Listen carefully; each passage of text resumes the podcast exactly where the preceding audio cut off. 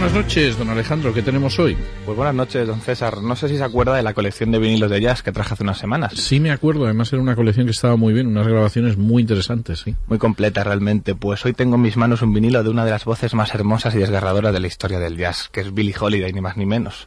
Y su álbum All or Nothing at All. Todo o nada de nada.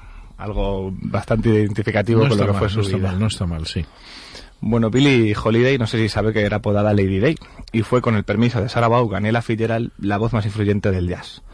Es verdad que comparada con otras cantantes, Holiday tenía una tesitura limitada de solo una octava, pero ella compensaba esa desventaja con un sentido rítmico único, una sutil expresión y un sentimiento inigualable. Sobre todo el sentimiento, efectivamente.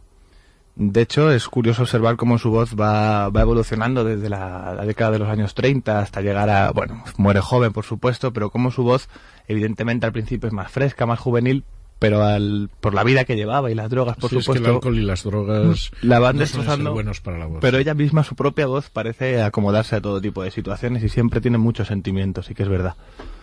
Desde luego, Billie Holiday nació en Filadelfia el 7 de abril de 1915 y la madre solo tenía 13 años cuando la tuvieron, claro, y el padre 15. La infancia de Billie Holiday fue realmente dura. El padre la abandonó cuando era un bebé, a los primeros años de vida ya están marcados por las drogas, el alcohol y la violencia. Antes de cumplir 10 años, ingresa en un reformatorio católico tras admitir que fue violada. Y solo dos años después escapa junto a su madre a Nueva York, donde ejercería la prostitución. Una infancia de lo más complicado, Sí, desde luego. sí, sí. Fue una vida complicada, desde el primero al último de sus días, pero siempre lo reflejó en su intensa y profunda manera de cantar. Billie Holiday transmite a sus canciones una intensidad inigualable que en muchos casos es el amargo fruto de sus propias vivencias personales. Su valor artístico, como decíamos, reside en su capacidad interpretativa, en su dominio del swing y la adaptación de sus cualidades vocales al contenido de la canción. De hecho, en 1930, con solo 15 años, Billie Holiday ya cantaba en numerosos clubs de Nueva York, pero su carrera no despega hasta tres años más tarde, cuando es descubierta por el productor John Hammond que lleva a Benny Goodman a una de sus actuaciones y se queda prendado de la joven Lady Day, que grabaría su primer disco con el sello Columbia. Desde ese momento, Billie Holiday entra de lleno en el mundo del jazz. Actúa en el famoso Apollo Theater, es contratada por Joe Glazer, el manager de, de Louis Armstrong, perdón, con quien compartiría pantalla en la película New Orleans.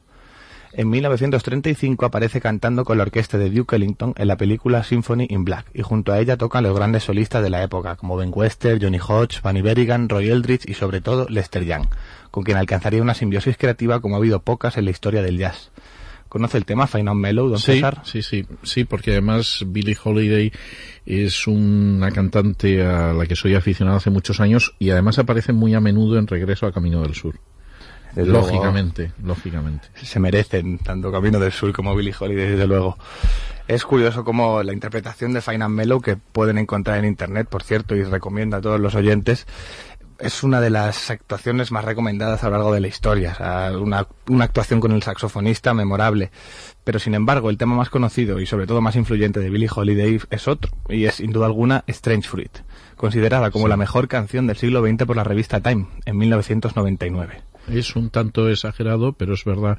Tengo que decir que, por ejemplo, Gabriel Albiac es una canción que le apasiona.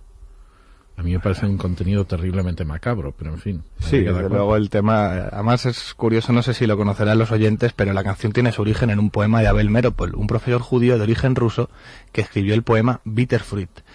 En él describe básicamente los brutales asesinatos en la zona sureña estadounidense.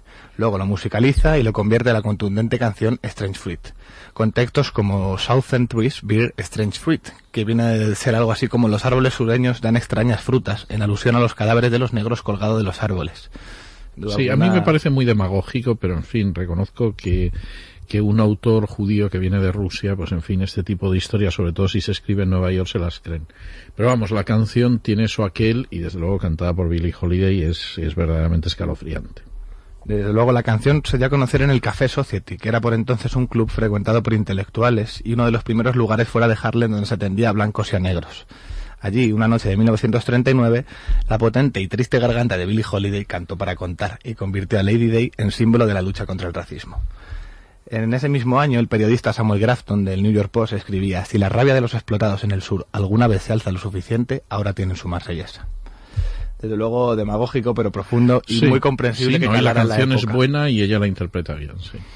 En fin, Billie Holiday muere con tan solo 44 años, esposada a la cama de hospital donde permanecía arrestada por adicción a los estupefacientes. Tiene muchos más detalles morbosos, pero desde luego no son los interesantes. Sí, no, ya, ya ha mencionado usted bastantes, y por otro lado es imposible no hacerlo, porque yo creo que es incomprensible la figura de Billie Holiday sin hacer referencia, pues eso, desde una violación infantil al abandono por parte de su padre, pasando luego además por la cantidad de hombres que la maltrataron a lo largo de su vida, porque su experiencia con los hombres fue terrible también. Una vida realmente dura.